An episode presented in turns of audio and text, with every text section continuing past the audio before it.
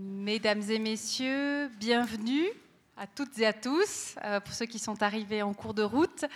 Euh, nous sommes ravis de consacrer cette soirée à la photographie. Euh, avant de, nous lancer dans le sujet, je tenais à remercier Monsieur François Cheval d'être venu nous parler euh, du thème Quelle histoire de la photographie entre histoire de l'art et sciences sociales? J'aurai le plaisir de vous le présenter brièvement tout à l'heure. Néanmoins, je me permets de vous annoncer à la fois notre prochain rendez-vous qui sera donc la conférence, alors on part dans complètement autre chose, avec Alan Roura, qui est un jeune navigateur, qui est le plus jeune euh, navigateur de l'histoire du vent des globes, euh, qu'il a réalisé en 2016-2017. Il est arrivé en 12e position avec un vieux bateau, peu de moyens. Et c'est quelqu'un qui est extrêmement enthousiasmant, qui a réussi à mobiliser toute une équipe autour de lui et qui viendra nous parler de cette incroyable aventure euh, qui euh, a fait qu'on l'appelle désormais le Benjamin de l'Everest des mers, puisque la, enfin, le, vent des globes euh, est considéré comme la, une des courses les plus difficiles autour, enfin, sur mer et dans les océans. Donc, euh, Alain Roura, il est plus prudent de vous inscrire, mais il reste de la place. Donc, ce sera mardi 6 février à 20h15, ici même. Et sinon, bien évidemment, bah, je vous rappelle l'exposition que nous venons de vernir de David Marchon, qui s'intitule Regard quotidien. Euh, une sélection euh, sur, plus de, enfin, sur plusieurs milliers de clichés de 20 photos qui sont le fruit de commandes par Arc Info, mais qu'il a euh, à la fois bien sûr réalisé avec talent, avec un sens artistique, en, jouant de la commande, et puis bien sûr qui donne une idée euh, de son travail sur 10 ans avec un panachage des thèmes, puisque ça représente exactement son activité au quotidien, d'où le titre Regard quotidien. Très heureux d'accueillir l'exposition de David. Alors, aussi bien cette exposition que la conférence de François Cheval s'intègre, s'insère dans un partenariat magnifique que nous avons avec la Nuit de la Photo depuis ses débuts. Euh, nous aurons le plaisir euh, ici, mais également ailleurs, d'accueillir euh, la septième édition de la Nuit de la Photo. Et j'aimerais inviter Christophe Stavart à venir sur scène pour nous en dire quelques mots. lui qui fait partie donc du comité qui travaille d'arrache-pied à cette Nuit de la Photo, qui est également dans, qui est en train de rédiger, je crois, le catalogue, à moins que ce soit déjà fini. Enfin, tu peux nous en dire un petit mot peut-être aussi, histoire de mettre un peu le stress. Christophe. Merci Marie-Thérèse. Alors le, catalogue, euh, nous n'en sommes plus maîtres puisqu'il est parti chez l'imprimeur euh, en début de semaine. voilà. Donc euh, merci tout d'abord au Club 44 et à Marie-Thérèse pour ce, partenariat qui se, qui se, perpétue depuis sept ans maintenant avec la Nuit de la Photo. Donc peut-être quelques rappels sur la Nuit de la Photo, ce, festival dédié à, la photographie à la chaux de fond, sur son, fonctionnement et aussi sa, finalité. Donc pour ceux qui ne connaîtraient pas le déroulement de la soirée, euh, ça se déroule un, samedi, euh, le 17 février, euh, on vous l'a rappelé. Et tout démarre par une conférence qui est donnée ici même au Club 44. Cette année, nous aurons la chance d'accueillir un photographe genevois qui vit à, cheval entre la Suisse et l'Ukraine, un grand spécialiste de l'Ukraine qui s'appelle Nils Ackermann et qui appartient à ce courant de la photographie qu'on appelle la photographie documentaire, qui est issu du photojournalisme et qui a qui s'en distingue par une dimension artistique euh, revendiquée, assumée. donc il viendra nous parler de ses conceptions en matière de, photographie. Il a notamment réalisé euh, ces dernières années un, travail très remarqué sur euh, ce mouvement de déboulonnage des statues consacrées à Lénine dans, l'Ukraine du XXe siècle et puis à l'occasion de, la crise que traverse l'Ukraine depuis trois ans maintenant, il y a eu un mouvement populaire qui s'est vraiment acharné contre ces, contre ces statues de Lénine qui incarnaient euh, un retardement, euh, si on veut, la, persistance de la domination euh, russe sur, sur ce pays. Et donc il viendra nous parler de, de, ce travail notamment. Et puis sinon, une fois la conférence donnée, le public est invité à déambuler dans la ville de La Chaux-de-Fonds et passer de lieu en lieu pour découvrir une trentaine de photographes qui présentent des, différentes séries. Euh, les partenaires euh, sont euh, les musées de la ville, le musée d'histoire, le musée d'horlogerie, le musée des beaux-arts, mais nous collaborons également avec le, centre de culture ABC qui, nous, qui met à nos dispositions ces lieux, puis notamment le, temple allemand qui offre un, espace de projection extraordinaire, et également l'école du secteur tertiaire avec son, son là Donc c'est un système de, de projection, vous l'aurez compris, on ne fait pas d'accrochage. Euh, une soirée de, déambulation de découverte, avec des séries qui sont euh, euh, pour l'essentiel quand même axées sur des thématiques contemporaines, des thématiques sociales. en réfléchissant à finalement la thématique phare qui regroupait un maximum de séries cette année, on s'est rendu compte que l'homme blessé, l'homme révolté pouvait être une, formule qui, qui rendait compte des, travaux présentés cette année. nous aurons par exemple un, travail de Gideon Mendel qui euh, s'est intéressé aux conséquences du réchauffement climatique dans des zones qui ont vécu des inondations euh, terribles ces derniers temps et qui euh, met en scène les, habitants devant leur logis dévasté. On a également une série consacrée à Occupy Wall Street par un, Américain qui était présent sur place à, New York au, moment où le mouvement s'est déroulé. je ne vais, pas détailler le programme, vous le découvrirez dans, le flyer qui est à votre disposition ici. En, tous les cas, je vous invite vraiment à, participer nombreux à, cette manifestation qu'on ne peut manquer évidemment sous aucun prétexte.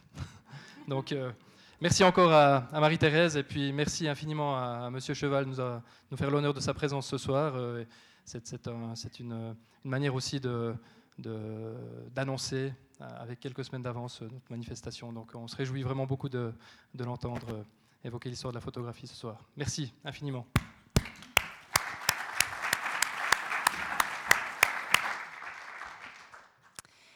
J'aimerais également remercier ce soir la librairie Payot d'être là avec un choix alors, euh, qui représente, enfin il y a beaucoup de choses, mais c'est une partie euh, des livres euh, édités où, François Cheval a, écrit la préface, a été le curateur. ça vous donne un peu une idée de l'ampleur du travail de François Cheval qui est tout à fait exceptionnel. quand on a essayé de se joindre ces derniers jours, il était entre New York, la Chine, enfin c'est quelqu'un qui est alors, ce n'est pas le vent des globes, mais il est tout le temps autour du monde.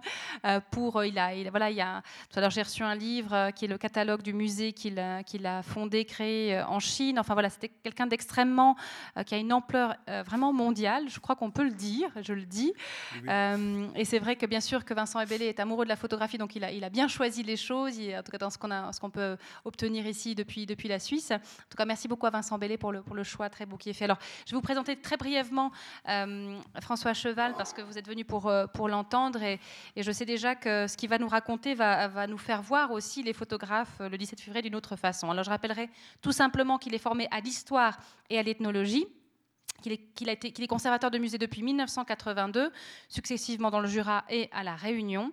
De 1996 à 2016, il a dirigé le musée Nicéphore-Niepce à Chalon-sur-Saône, où il a entrepris de débarrasser la photographie de ses présupposés et de présenter l'originalité du photographique à travers une muséographie et un discours renouvelé. Il a notamment pris l'initiative de rétrospectives remarquées et il défend une jeune photographie exigeante. Commissaire de plus de 100 expositions, et je suis sûre que c'est même pas à jour le 100 là en fait. 350. Voilà. François Cheval s'attache à remettre en cause dans chacune d'elles les certitudes de l'histoire de la photographie en créant des moments de découverte, de plaisir, d'interrogation et de surprise. Et je dirais que déjà, en, découvrant le descriptif de la conférence qu'il euh, avait prévu de donner ici, euh, tout d'un coup, j'ai une sorte de prise de conscience en, me disant, mais dans le fond, j'ai une approche de la photographie, alors en tant que néophyte, certes, mais quand même, euh, qui est déjà orientée et pas par n'importe qui, par une, une, certaine histoire écrite à un moment donné par des personnes qui avaient une certaine vision de la photographie. Et je suis très très contente que François Cheval m'aide à, réouvrir un petit peu le, hein, l'angle de vue comme ça, et à être plus consciente de, du statut de la photographie, du rôle qu'on a voulu lui faire jouer, enfin bref, de ce qu'elle est de manière plus complète. Il me regarde en disant mais qu'est-ce que... et vraiment, je le remercie déjà parce que déjà avec cette annonce, j'ai vraiment une sorte de prise de conscience euh, assez forte en me disant d'accord, la photo c'est plus large que ce que je croyais. Alors ne serait-ce que pour ça, je vous en remercie vivement. Je me réjouis beaucoup de vous entendre et je vous souhaite une excellente soirée à toutes et à tous. À tout à l'heure.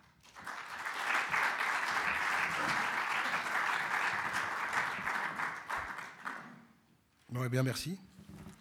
Euh, il est vrai que depuis, euh, plus de. D'abord, je suis un conservateur d'art contemporain à l'origine, euh, sociologue de formation, ethnologue de terrain. Et donc, la photographie est une sorte de, de hasard, de hasard, de heureux hasard qui, qui, qui, qui m'a frappé, euh, pris un jour. Je, c'est en tant que conservateur de musée que j'étais amené à, à, diriger ce musée de la photographie, mais finalement j'étais un néophyte. Et la première chose que j'ai découvert dans la première année que, je me suis donnée pour essayer de comprendre l'endroit où j'étais, c'est-à-dire le musée de, l'invention de la photographie Nice et Forniepce, euh, j'étais extrêmement frappé par la répétition du même, c'est-à-dire comment toutes, toutes les histoires de la photographie, je me formais, finalement je me formais à l'histoire de la photographie et j'étais absolument fasciné par la, répétition des mêmes mots, des mêmes scènes et une sorte de, de, panthéon qui était toujours la reprise euh, de choses écrites il y a très longtemps. Donc je me suis dit, cette histoire de la photographie a été écrite, euh, elle est une, sorte de doxa, elle s'impose à tous les conservateurs de musées, elle s'impose à tous les euh, curateurs, tous les commissaires, et surtout, elle est, elle, est, elle, est, elle est surtout véhiculée par le marché. Donc je me suis dit, à partir de ce moment-là, il y a quelque chose qui ne fonctionne pas quand il y a une sorte de consensus général qui va euh, des commissaires euh, aux, marchands, à un moment donné, je me suis dit que ce n'était pas un consensus, mais que c'était un système de connivence. Euh, et quand je me suis rendu compte effectivement qu'en plus très souvent cette histoire était plus fabriquée par les marchands que par les commissaires, je me suis dit, j'ai vraiment la preuve que c'est une connivence. Donc à partir de là, euh, ayant la responsabilité d'un musée qui est le musée de la découverte de la photographie, qui est le musée lycée Fournier, c'est 1816, un personnage euh, fonde l'économie visuelle moderne. Euh, mon rôle n'était pas de sanctifier tous les jours euh, ce personnage, il y avait une autre muséographie à faire que la géographie d'un personnage, mais de voir comment aujourd'hui comprendre comment ça se fait que, euh, comment se fait-il que l'ensemble de l'humanité ne fonctionne qu'avec des images, subissent les images, et a finalement la possibilité de ne vivre qu'avec des images. Donc devant ce déferlement de, de, de, de ce qu'est devenu la photographie, 1816, 2016, enfin en deux siècles, on est passé euh, euh, d'une culture au mieux littéraire pour quelques-uns à, une culture généralisée, universelle, qui est celle de l'image. Donc ce musée, je me suis dit, il faut vraiment qu'il soit un musée des conséquences de l'invention plutôt qu'un musée autour de l'invention. Donc il fallait absolument revenir sur euh, finalement les origines de, de, cette histoire de la photographie et essayer, dans une bonne tradition française euh, sociologique, de déconstruire cet objet déconstruire, ça veut dire qu'effectivement, j'allais mettre en place un appareil critique qui se fonde en gros sur ce que euh, la, philosophie et la sociologie française a fait de mieux, euh, en passant par euh, Bourdieu, Foucault, Baudrillard, etc., etc. Donc en gros, comment on pouvait fonder une économie politique du signe qui analyse les images pour elles-mêmes et pas en fonction des intérêts d'un certain nombre. Donc euh, euh, euh, pour déconstruire cette image, j'ai décidé à un moment donné de faire une politique d'exposition qui, à chaque fois, surtout quand c'était des expositions historiques, qui avait pour but de relire, de revoir, pour peut-être effectivement arriver à mettre en cause cette histoire de la photographie, pour ne pas en proposer une autre. Très souvent, on me fait le reproche de dire que toute nouvelle proposition est une sorte de, euh, de, volonté d'imposition d'une nouvelle histoire de la photographie. Je réfute absolument ça. Je n'ai jamais eu l'idée de proposer une autre histoire de la photographie. Je propose simplement des outils de déconstruction de la photographie, de l'histoire de la photographie officielle, ce qui est fondamentalement différent. Je le dis parce que ce sont les instances universitaires françaises qui généralement euh, acceptent mal les articles que j'ai pu publier dans cette logique. Alors, je, et je pense que ma formation initiale euh, de sociologue et d'ethnologue, euh, je lui dois beaucoup parce que j'ai pensé que euh, c'est en travaillant sur des monographies, des objets particuliers, qu'il fallait, par cette méthode-là, qu'il fallait procéder.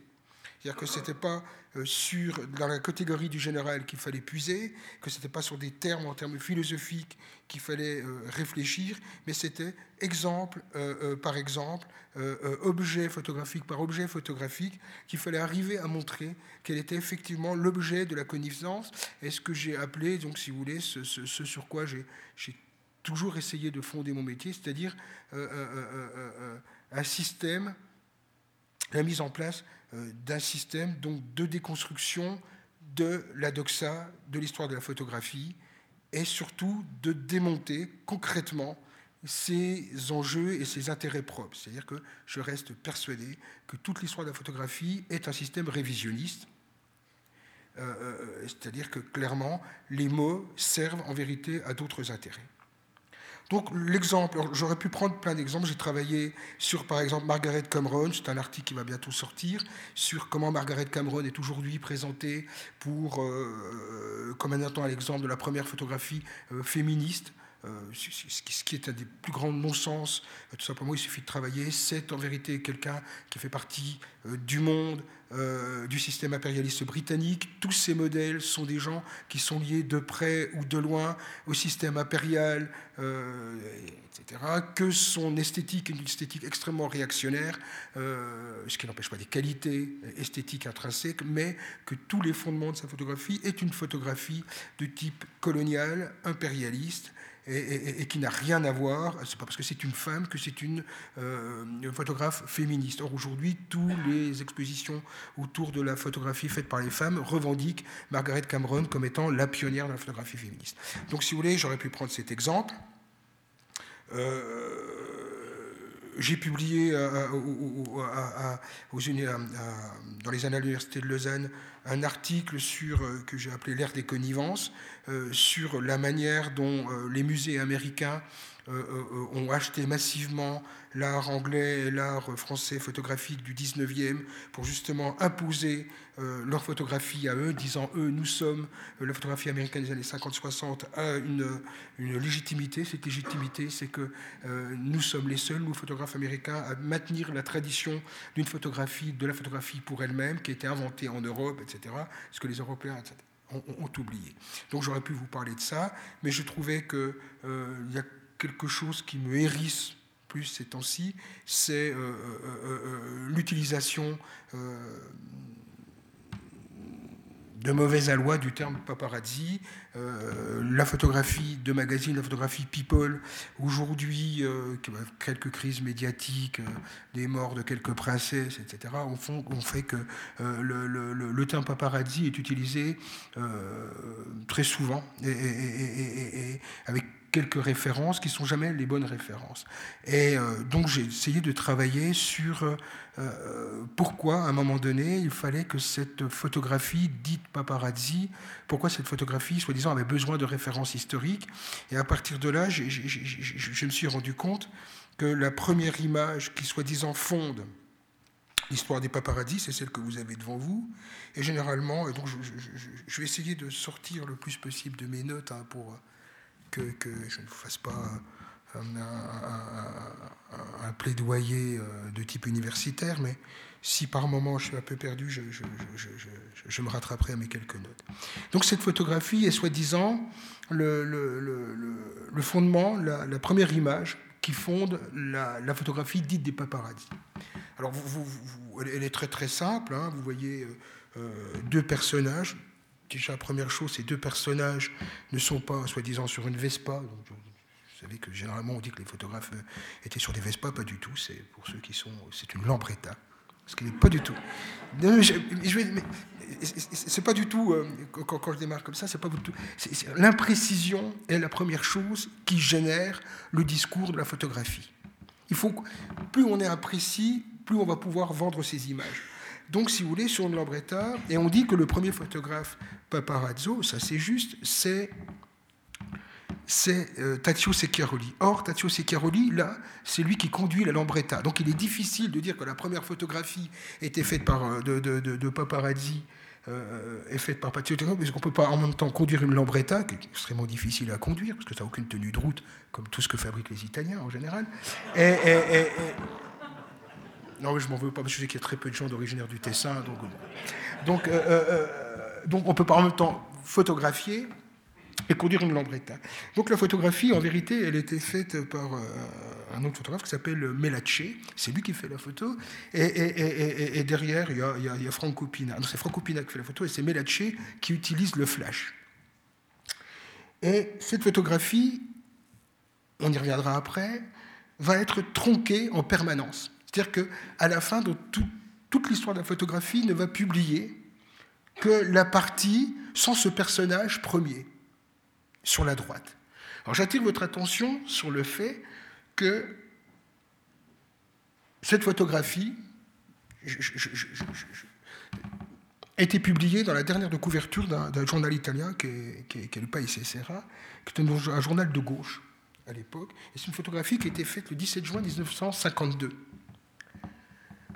Alors, je, pense qu'en 1952, en Italie, euh, il y a un parti communiste italien très très fort.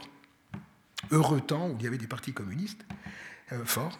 Et euh, donc, c'est une manifestation qui est appelée en 1952 par le Parti communiste italien, pas directement, mais par ses ces organismes de masse, ces syndicats, contre la venue du général Ridgway, qu'on appelait à l'époque le général, le général Ridgway la peste. Car le général Ridgway était donc commandant des forces de l'OTAN, qui précédemment avait été euh, commandant en chef des forces en Corée. On l'appelait euh, Ridgway la peste parce qu'on supposait, à juste titre, qu'il avait été un des premiers à utiliser euh, des agents, des bombes, des bombes qui avaient effectivement euh, répandu euh, la peste ou le choléra euh, sur les populations coréennes. Donc, quelques mois avant, Ridgway était passé à Paris, où, une manifestation avait dégénéré, une manifestation de masse avait dégénéré, un mort, perquisition au siège du Parti communiste français, arrestation de Jacques Duclos, des dirigeants du Parti communiste français. Le Parti, communiste italien décide de la jouer un peu plus fine et n'appelle pas directement, etc. Sauf que le gouvernement euh, de la démocratie chrétienne ne l'entend pas de cette, euh, oreille et euh, interdit la manifestation, qui se tient quand même. La manifestation est donc appelée, devait se tenir devant le siège du Conseil de la présidence. Euh, enfin du président, voilà. Euh, euh, on appelle la troupe et, la gendarmerie. et lorsque la manifestation se déroule, immédiatement la répression, la, s'abat sur les manifestants, et en particulier tous les photographes sont arrêtés, en particulier les photojournalistes. Donc, et à ce moment-là, il y avait une, agence de presse s'appelait l'agence de presse Roma, qui étaient justement ces gens-là qui, avaient, euh, étaient des Romains. Je vous parlerai un peu plus de ces personnages, parce que c'est vraiment important, qui, étaient des, des types qui connaissaient la ville mieux que tout le monde, parce qu'ils étaient vraiment nés à Rome, qui avaient créé, qui ont eu cette idée de pouvoir se, promener entre les manifestants, la troupe et les carabiniers, ce qui fait qu'ils ont été les seuls à pouvoir faire des photographies de la manifestation. Et le 4, la quatrième de couverture du Paese Serra, le Paese Serra dit Nous n'avons pas pu travailler.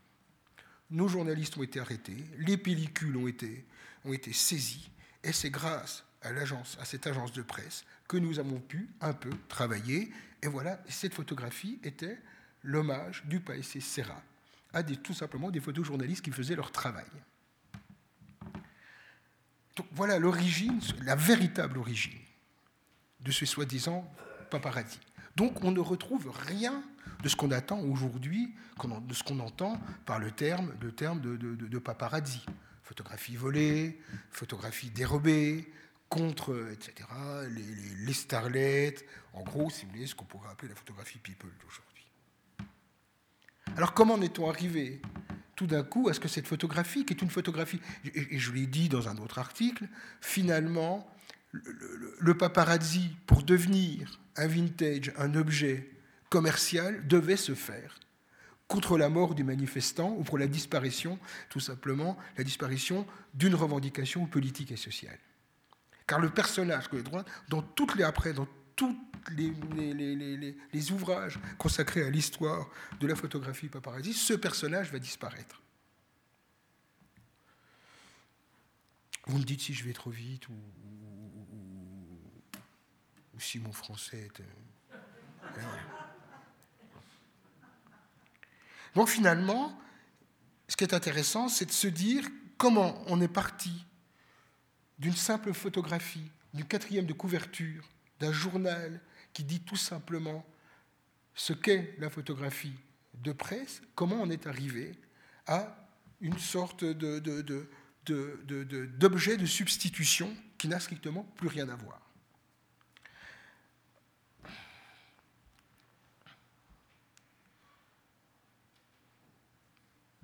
Voilà l'exemple typique, si vous voulez, d'ouvrages qui ont été réécrits après, où on va utiliser bien entendu l'image de Tazio, de Franco Pina et, de Melace pour trouver, une référence d'origine.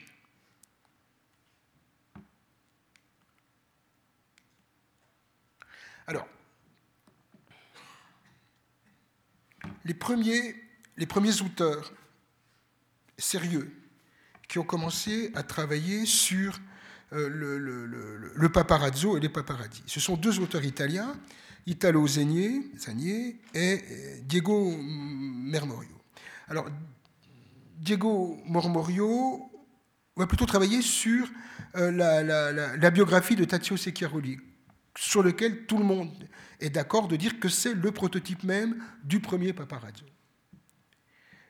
Et, à, et c'est peut-être plus intéressant, c'est euh, euh, la vision, la vision de, de, de, Sagné. Alors Italo Sagné, c'est un historien, un historien du cinéma italien, et finalement, il a un rôle très très important dans la mise en place du système idéologique qui va amener à cette, euh, à cette mise en place euh, du, du, paparazzi dans le marché de la photographie et entre guillemets dans le marché de l'art. Pour Zanier, les paparazzi, ils arrivent après-guerre comme étant tout à fait significatifs du renouveau d'une Italie post-fasciste. Au moment où se crée le cinéma nouveau réaliste italien, néo-réaliste italien, il y a un besoin d'un cinéma documentaire, d'une image documentaire.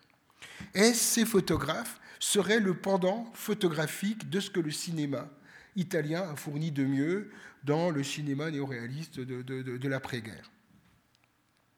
Donc dès le début, voilà les premiers, voilà les premiers vraiment, donc c'est une photo que j'aime beaucoup parce que ce sont les vraiment premiers, les premiers, euh, les premiers euh, euh, paparazzi italiens. Et ce que, ce que Zanier sent, c'est que ces gens-là ont un rapport au réel, un rapport au réel qui est totalement en rupture avec la propagande fasciste du temps de Mussolini connaissez les studios, les studios Luce, etc., qui fabriquaient une image de propagande typique. Donc après 5 ans, enfin depuis, depuis 27, hein, depuis la, prise du pouvoir de Mussolini, on avait de 27 à, à, 44 une image totalement de propagande. Donc ces photographes apportent quelque chose, une sorte de photographie documentaire. Or, et c'est vraiment extraordinaire cette photo qui a été faite elle-même par Tazio, ce sont les gens, ce sont les premiers paparazzi. Qui sont ces gens? Ces gens-là, vous le voyez bien, ce sont des gens du peuple. Ce sont tous des gens qui viennent des communes avoisinantes de, Rome ou des collines de Rome. Ce sont des photographes de rue, ce qu'on appelle des scatinos. Je ne sais pas si on dit un scatino, des scatini, mais bon. En tout cas, le, modèle, c'est le scatino. Qu'est-ce que c'est qu'un scatino? C'est quelqu'un qui, en 1945, dans les rues de Rome, généralement, euh, voit un, un GI américain, lui fait une photo et dit dit demain tu passeras à mon studio, lui donne une adresse et tu auras ton et tu payes tout de suite et tu auras ton tirage. Bien entendu, l'adresse est fausse, ils ont empoché l'argent et ils n'ont jamais fait la photo. Pour Zanier, c'est intéressant parce que revendiquer cet héritage, c'est le petit peuple italien qui réagit. C'est les films, c'est les films italiens où on sent cette résistance populaire par euh, euh, l'astuce, euh, la débrouille, etc. Mais ce sont effectivement, et généralement, alors je, l'ai publié, là je ne l'ai pas mis, c'est dommage, ils sont tous membres du Parti communiste italien, mais en général, généralement ils sont plus anarchistes. D'ailleurs, le Parti communiste italien, à un moment donné, les dénoncera en disant que ce sont vraiment des... ils sont plus des anarchistes dans, leur pratique que, que, que, des communistes. Mais ce sont vraiment des petits photographes de rue hein, qui, qui, qui, qui, bricolent.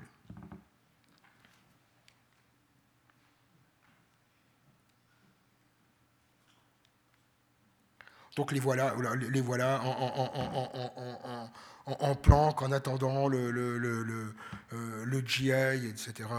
bon, Donc, ça, ce sont les vraies, vraies premières photographies de paparazzi.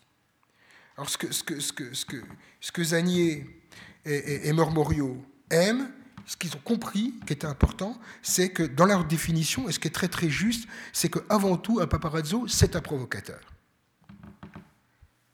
Alors qu'est-ce que c'est que la photographie paparazzo qui se met en place dans les années 50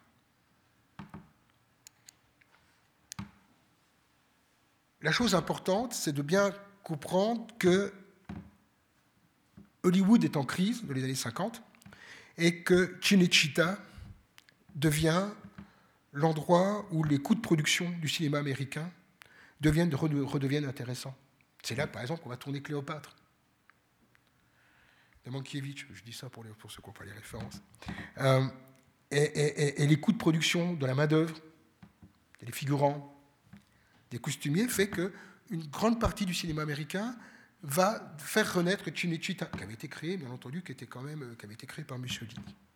Donc essayez d'imaginer Rome, post-fasciste, une pauvreté euh, importante dans, dans, dans, les endroits populaires. On a un moment les starlettes américaines, les producteurs qui viennent à Rome, et les aristocrates italiens, la grande bourgeoisie italienne, bien entendu, fascinée, va à la rencontre de ces gens-là. Autre élément important, il y a une sorte d'effervescence autour de quelques rues, hein, la Via Veneto, etc. Euh, ces gens-là se retrouvent euh, le soir, cette, euh, cette rencontre au sommet entre gens qui ont encore les mains absolument les, mains absolument pas propres, encore les mains sales du fascisme, et, ce petit peuple qui confond et qui voit tout d'un coup ces gens qui sans, sans, vergogne s'affichent dans les terrasses avec euh, les blondes platines, ça crée une, certaine, euh, disons, une certaine euh, haine de classe. Et à ce moment-là, il y a un autre élément important, c'est que la presse quotidienne en Italie profite de la démocratie pour avoir effectivement, bien avant, hein, il n'y a pas d'autres médias que la presse quotidienne, il y a donc un renouveau très important de la presse quotidienne. Les journaux se vendent à plusieurs centaines de milliers d'exemplaires. Donc il y, a un besoin d'image dans la presse, et il y a une situation nouvelle à Rome. Tout d'un coup, cette, cette, rencontre, cette rencontre du glamour américain et de la bassesse des classes supérieures italiennes. Donc à partir de ce moment-là, et ça c'est une idée géniale de Tazio Secchiaroli, qui dit, j'aimerais bien retrouver la phrase que je trouve très très belle, c'est... Euh,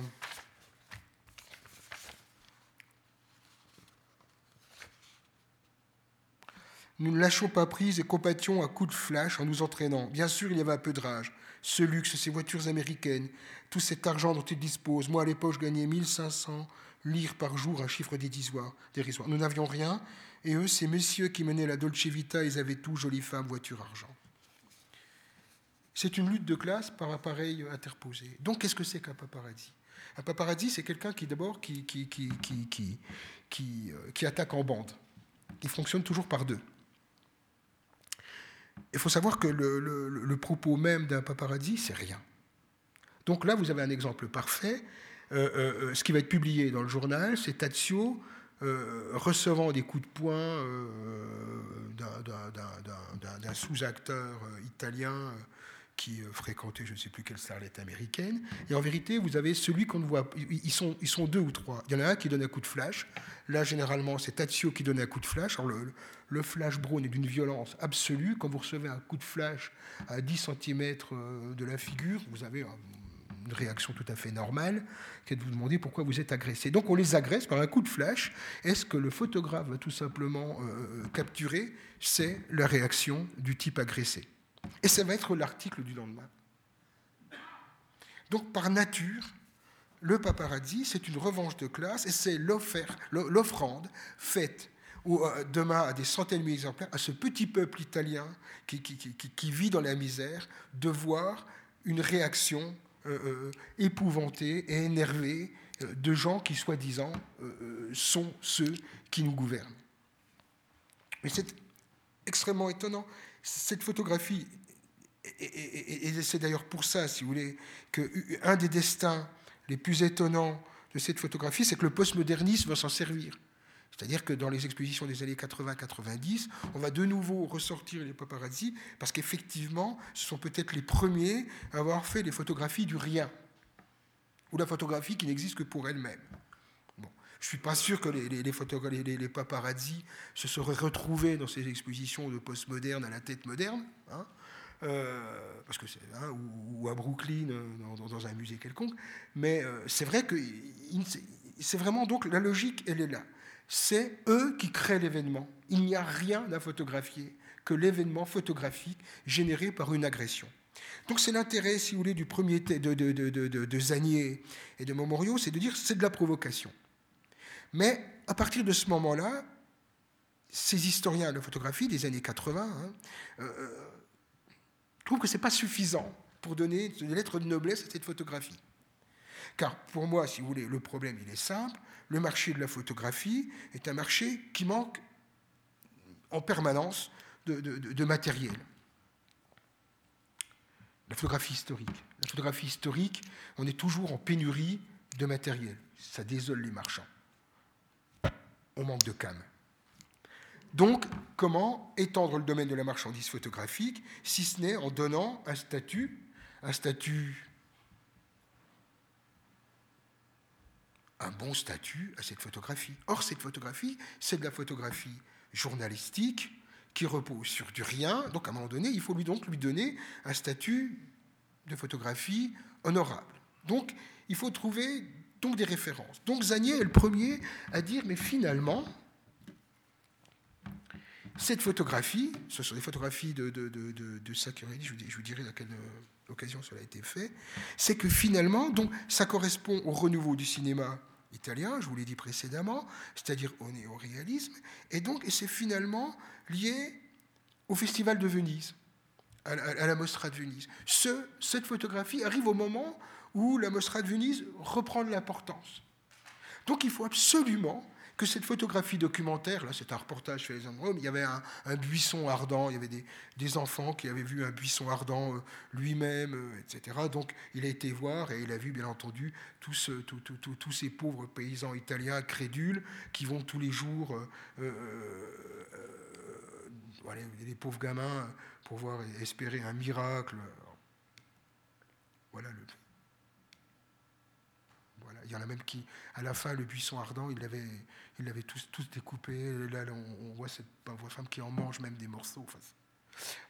Donc, il faut absolument que cette photographie de paparazzi, qui n'est fondée sur le rien, sur la provocation, qui est une haine de classe, et c'est ça qui est beau en tant que tel, non, c'est pas suffisant. Pour, pour la transformer en vintage, en objet qui soit aisément reconnaissable et immédiatement admirable, il faut que cet objet ait des références. Donc la référence, c'est donc le cinéma italien et c'est Venise. Et cette idée va faire son chemin, elle va même tellement faire son chemin qu'à un moment donné, par exemple, dans la littérature américaine des, des visual studies, c'est ça qu'ils disent aux États-Unis, sur la côte ouest, etc., à Berkeley, un certain nombre de gens ont dit, mais c'est peut-être pas tout à fait juste, peut-être que cette image, elle a une autre origine, c'est finalement, donc, et ça c'est à mon avis le pire des contresens, c'est peut-être à Cannes qu'est né le paparazzi. Donc à Cannes est né le paparazzi, et donc l'auteur de, cette théorie, Madame Schwartz, dont la théorie est aussi sombre que son nom, euh, donc Madame Schwartz explique que finalement, ces images, ces images, non seulement sont liées avec euh, Brigitte Bardot, les, pin-up qu'on va voir, mais aussi finalement un nouveau type d'écriture cinématographique qui serait la nouvelle vague. C'est, euh, elle le dit, L'émergence de la photographie paparazzi est due au Festival du film de Cannes dans les années 50 et 60 et soutient que l'accès unique et spontané aux célébrités offert par le festival est finalement devenu le fond de commerce de ce type de photojournalisme. Il établit ainsi une relation explicite entre style photographique et l'émergence de la nouvelle vague dans le champ cinématographique. Si la photographie glamour d'autrefois, produite dans l'atmosphère très sophistiquée des studios, entretenait une forme d'artifice, le style naturel de la nouvelle vague correspond et renforce à la fois la culture paparazzi.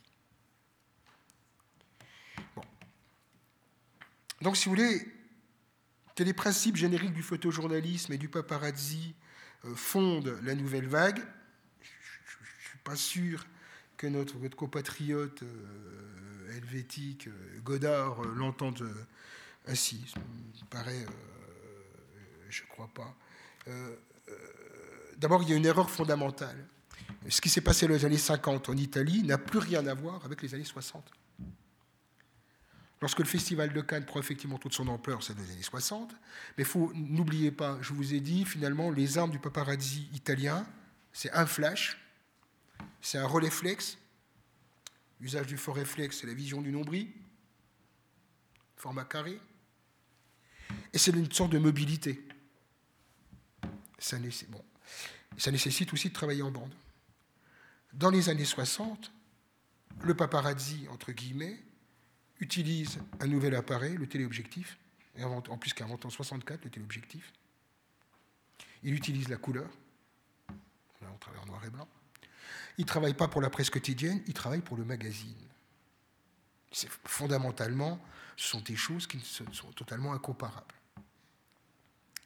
Mais c'est intéressant de penser que l'histoire de la photographie s'écrit en confondant une décade, des techniques, et, toujours par contre, parce que la chose qui importe toujours, c'est de donner des lettres de noblesse une photographie qui n'a jamais revendiqué ces lettres de noblesse. Donc, d'un côté, Zanier qui parle, cette photographie, la renaissance de la Mostra de Venise en 1946, Schwartz qui parle des années 60, de 64, de 64 à Cannes, ça veut dire quoi? Ça veut dire que la photographie n'aime pas, n'aime que les auteurs. Vous ne pouvez accéder au rang du vintage que si cette photographie a un nom derrière. Il faut que ça soit nommé. Donc c'est une théorie très simple. Vous ne pouvez pas, ni dans les musées, ni dans, le marché, donner une photographie un statut si elle n'est pas nominée. Donc il fallait qu'il y ait des... Donc dans cette recherche de l'anoblissement d'une pratique de classe, de haine de classe, de revanche de classe, où, les originaux d'époque n'existent plus, tout était détruit, tout était fabriqué dans la nuit. Petite parenthèse, comment il travaillait un, paparazzo? Il agresse, ils sont là, ils se disent tiens, ils arrivent via Veneto, ils repèrent, ils repèrent des proies, parce que c'est vraiment ça. Et, ils repèrent des proies, ils se disent celui-là, on va se le taper. Et à partir de ce moment, euh, euh, ils, font, ils créent la situation, des fois il se passe rien, des fois ça se termine en, bagarre généralisée. Immédiatement, ils ont une caravane, une caravane qui est transformée en chambre noire. Et là, cette bande d'anarchistes provocateurs avec les tirages tout frais, d'une qualité, d'une médiocrité absolue, font toutes les rédactions des journaux quotidiens de la presse romaine. Certains achètent, certains n'achètent pas, mais il faut que dans l'heure, ça soit pour que des rotatives, ça va être dans la nuit. Donc ils savent en même temps, et en même temps, les journaux italiens les attendent. Donc vous voyez, c'est de la guérilla photographique. Donc, comment passer de cette guérilla photographique à une image d'auteur? Comment mettre, comment arriver, mais vous imaginez le rôle, le rôle des historiens de la photographie pour arriver, hein, finalement, quand on a un objet d'une telle vulgarité, que j'adore, hein, d'une telle vulgarité, pour en faire un vintage qu'on va vendre très très cher au musée et aux collectionneurs. Donc c'est là, et on a besoin, c'est là qu'on a besoin des critiques, des conservateurs de musées, de, de tout cet appareil critique lié au marché. Donc,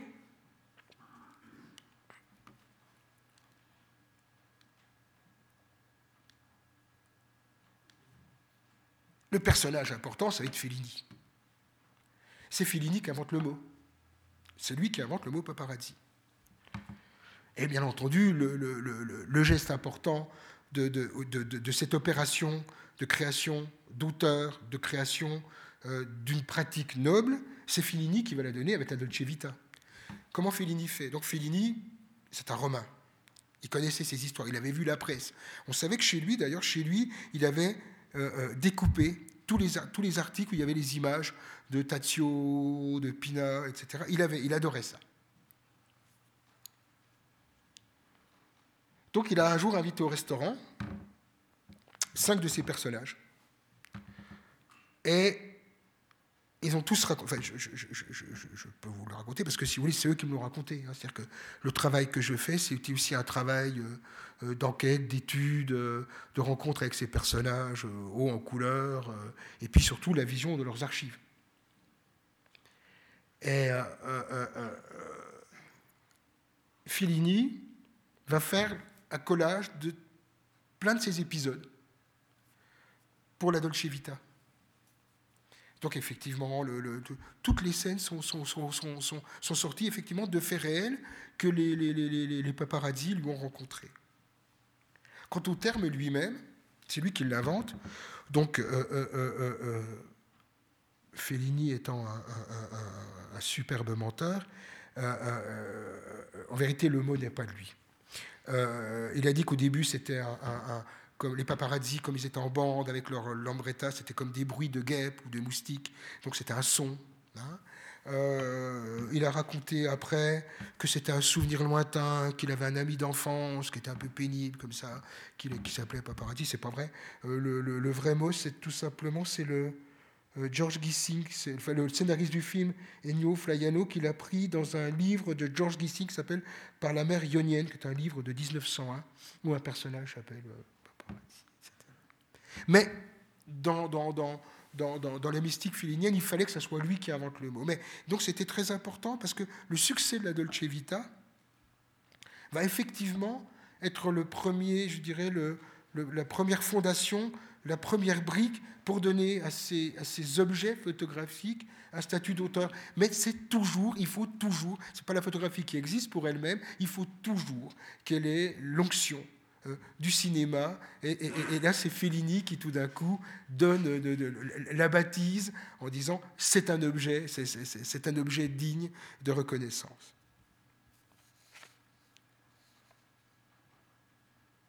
Alors, je me citer moi-même, c'est toujours un plaisir euh, certains, j'ai un peu honte.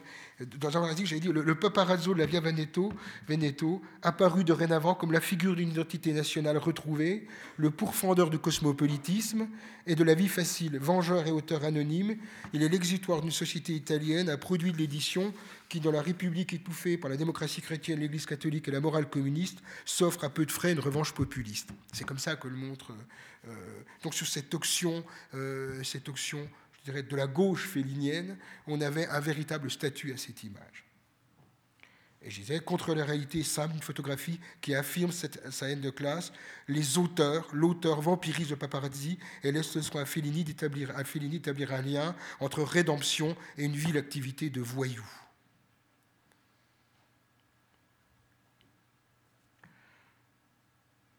Et je rajoutais, ce que ne veut pas voir Fellini, en folklorisant le paparazzo, c'est l'image, sauge parmi les choses, œuvre, réifiée qui ne dit plus que son propre écho stéréotypé.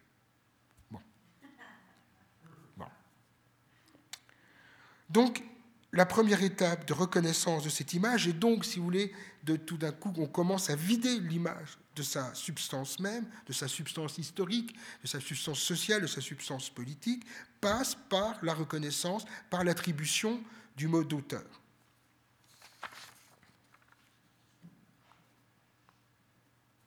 Donc, c'est à cela que sert la, littérature photographique. Il faut donc d'abord créer l'auteur, une personnalité forte, et la doter d'un projet photographique. Un projet photographique. Ça, c'est la deuxième idée. Il n'y a pas, soi-disant, qu'est-ce qui, dans, dans, le marché de la photographie, qu'est-ce qui différencie un amateur d'un auteur? Donc, c'est assez drôle, le premier personnage qui parle de l'idée, de, l'intention et du projet photographique, c'est aussi un personnage qui s'appelle Schwartz, et, euh, c'est un Allemand. Donc il, cumule. Et, et, Schwartz écrit en 1931 un texte très important dans l'histoire de la photographie, qui est très peu connu, mais qui est important, qui est une monographie de Hills et Adamson, vous savez, les auteurs écossais, et, il est le premier à dire c'est type pour une intention, un projet. Et il dit, ce qui fait la différence entre vos photographies et vous, et un auteur photographique, c'est qu'un auteur photographique a une intention. Vous, quand vous faites des photos, vous n'avez pas d'intention.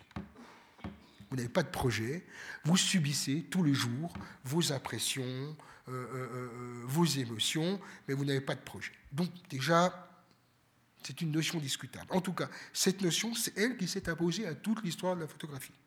Sauf ce qu'il ne dit pas, c'est qu'il et Adamson n'ont travaillé que deux ans, donc ils ont fait beaucoup pendant deux ans, et que, euh, euh, et en vérité, le projet, c'est tout simplement faire des portraits. Il y a une immense peinture qui est commandée. Lorsqu'on crée l'église il faut que je fasse attention que je ma fourche pas, presbytérienne d'Écosse, en rupture avec l'Église presbytérienne d'Angleterre, les gens qui fondent cette église, une immense peinture est commandée. Sauf que les 150 personnages, euh, euh, euh, Adamson, le peintre, ou il le peint, je ne sais plus, a besoin d'une documentation. Il fait donc appel à un photographe, très bon, qui va faire les portraits en calotype de tous les presbytériens écossais. C'est une commande, ni plus ni moins il y a autant de gestes artistiques dans l'œuvre de, Hill Adamson que euh, lorsque Peter Knapp travaille pour elle dans les années 60 à Paris. C'est de la commande, ils font des portraits. Or, il faut nous transformer Hill Adamson en auteur. C'est l'époque où on a besoin, dans les années 30, de penser que la photographie est un art. Ils sont toujours en train de se dire la photographie est un art, la photographie est un art, comme, s'ils avaient besoin de, ça, comme si la photographie n'était pas un médium original. il faut toujours ramener la photographie à la peinture. C'est le grand sujet, il est là. Toute l'histoire de la photographie est autour de, ce, de cette idée que ce n'est pas un médium autonome, que ce n'est pas un médium, un médium dont la nature même est la reproduction. Ce cancer généralisé, absolument intenable, incontournable, incompressible, que ça nous échappe. Non, il faut que ça soit tiré, limité, et il faut que ça, que ça soit un objet, un objet qui soit à l'égal de la pâture. Donc les tenants ça part d'un bon sentiment. Ceux qui défendent la photographie pensent que pour défendre la photographie, il ne faut pas la défendre sur son ADN même, la multiplication, l'art de la reproduction, cette chose qui nous pénètre, qui arrive partout chez vous, qui était le message de Niepce.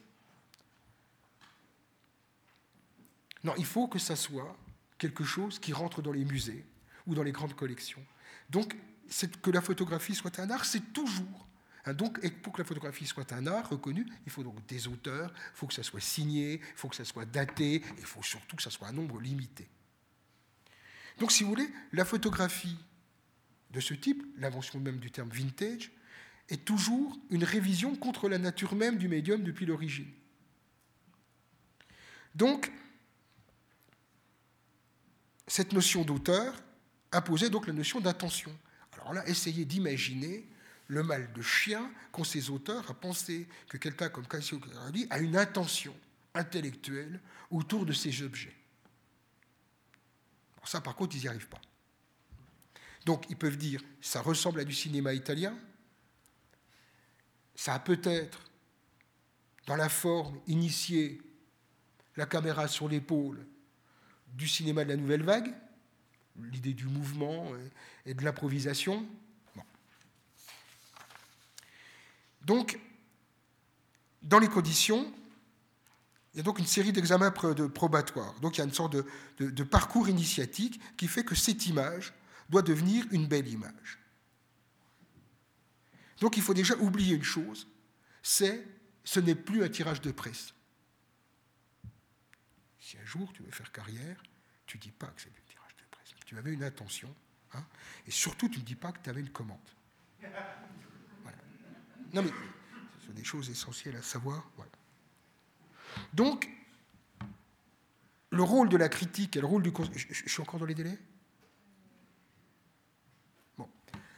Euh, donc, le rôle de la critique, le rôle des historiens, de la photographie, dans ces cas-là, c'est d'établir des biographies. Donc il faut des monographies. C'est à ce moment-là, donc, que le, le, rôle de gens comme moi, c'est tout d'un coup d'établir des biographies bien entendu.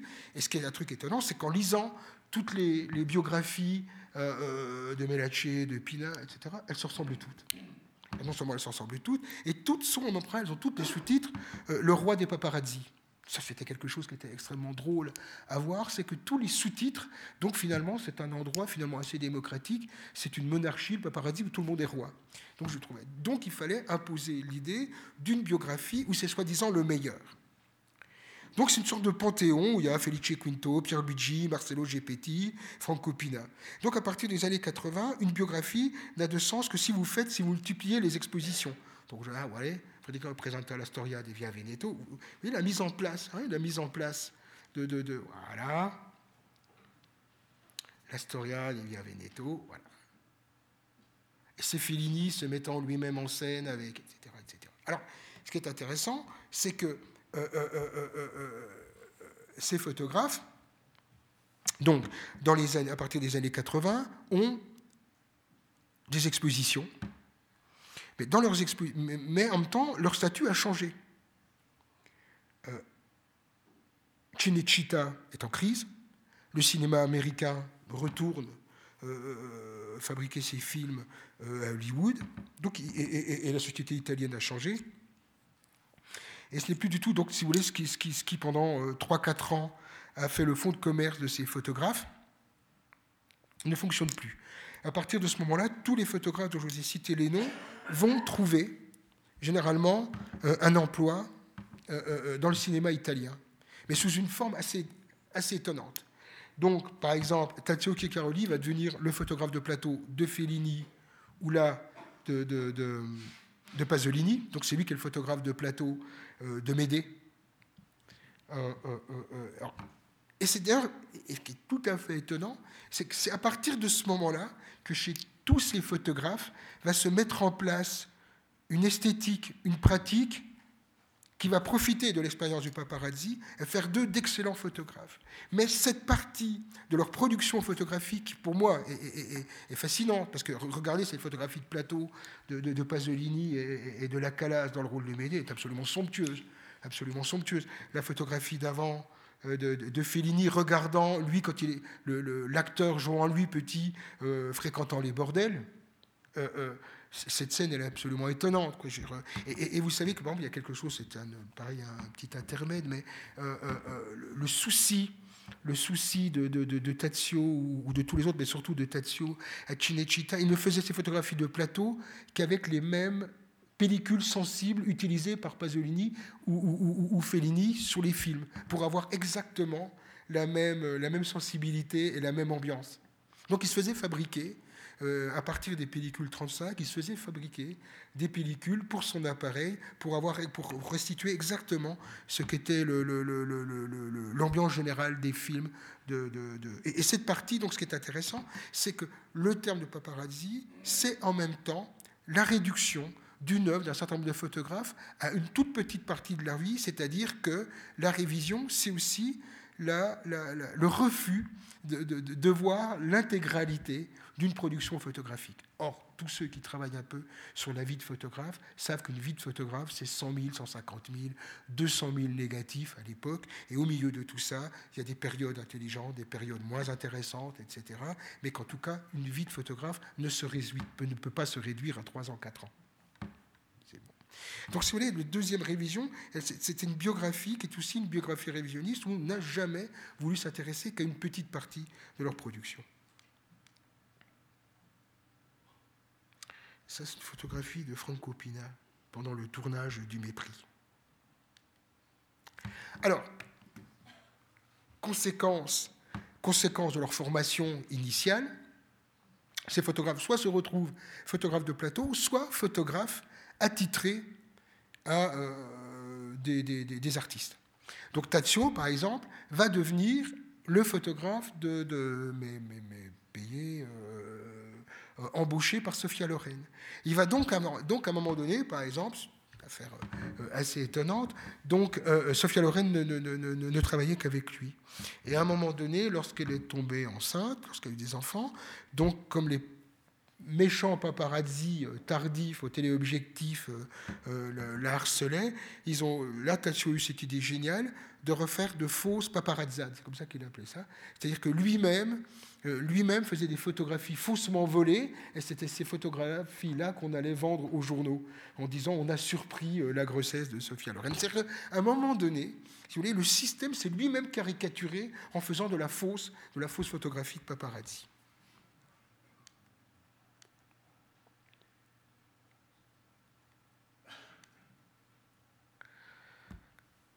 Ça, c'est un exemple typique, là, j'en reviens un petit peu en arrière, mais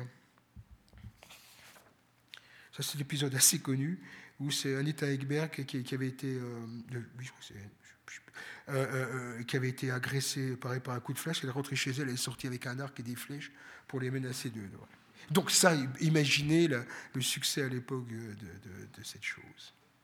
Alors, donc, toujours dans cette euh, euh, euh, quête de référence, il fallait absolument, pour faire que un, tirage médiocre de presse de, ces paparazzi puisse trouver sa place dans les musées et sur le marché, il fallait toujours trouver d'autres euh, d'autres références. Alors donc, les références qu'on a trouvées, qui étaient celles du cinéma, on a commencé à les trouver dans la photographie elle-même. Donc le premier, le premier personnage euh, sur lequel la littérature a, posé, euh, a, dit qu'il avait effectivement peut-être eu une influence au paradis, c'est Ouija.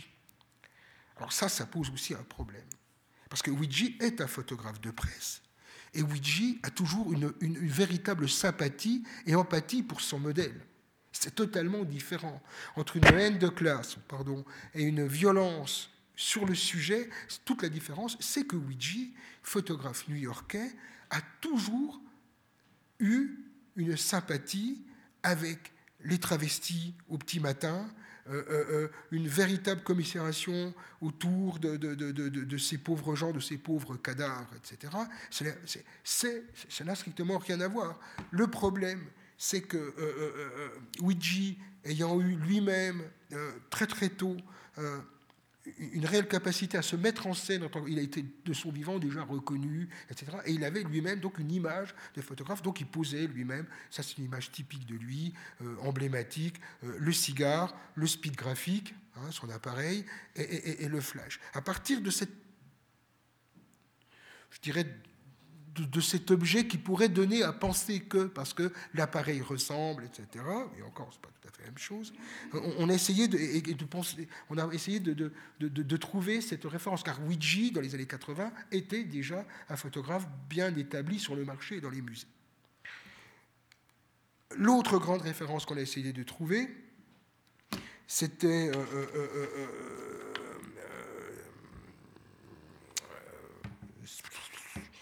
oui, Eric Solomon. Eric Solomon, c'était celui qui, juste avant-guerre, on appelait le roi des indiscrets.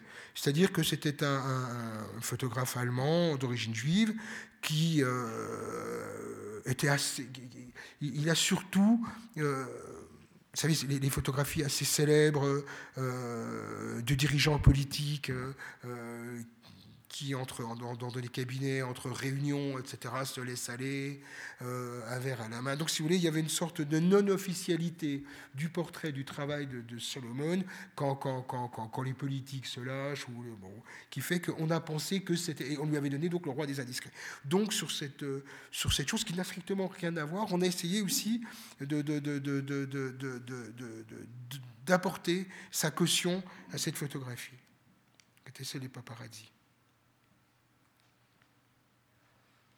Donc vous voyez, tout en bas, on voit la photographie euh, d'Aristide Briand, voyez, qui, et, les types surpris entre voilà, bon, une sorte de connivence entre le photographe et des politiciens euh, lors d'une réunion de la SDN.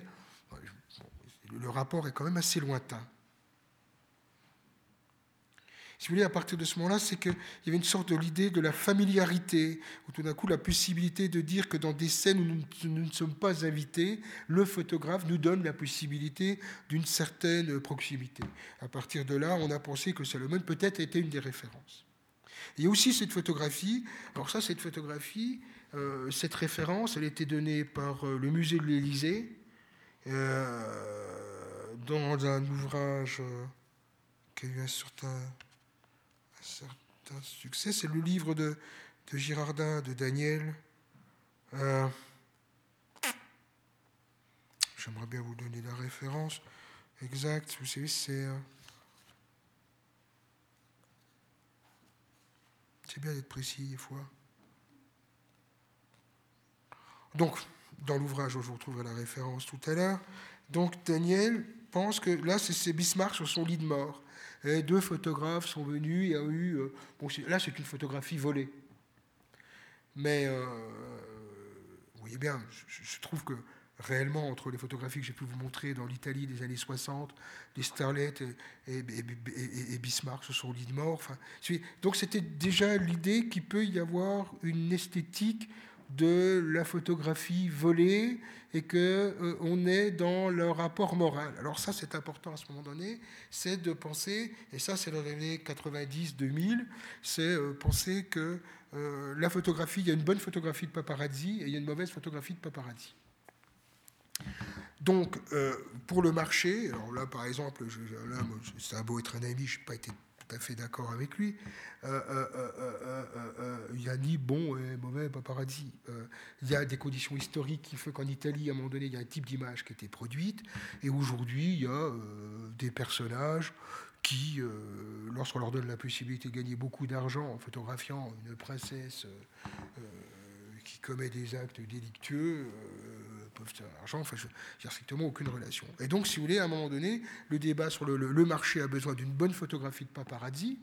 Donc on trouve que celle qui était adoubée par euh, Fellini, le cinéma italien, euh, les références comme Luigi, c'est de la bonne photographie de paparazzi parce qu'elle est moralement, pourquoi moralement, elle est tenable, alors que par exemple photographier euh, Bismarck sur Solide Mort, il y a une question d'éthique.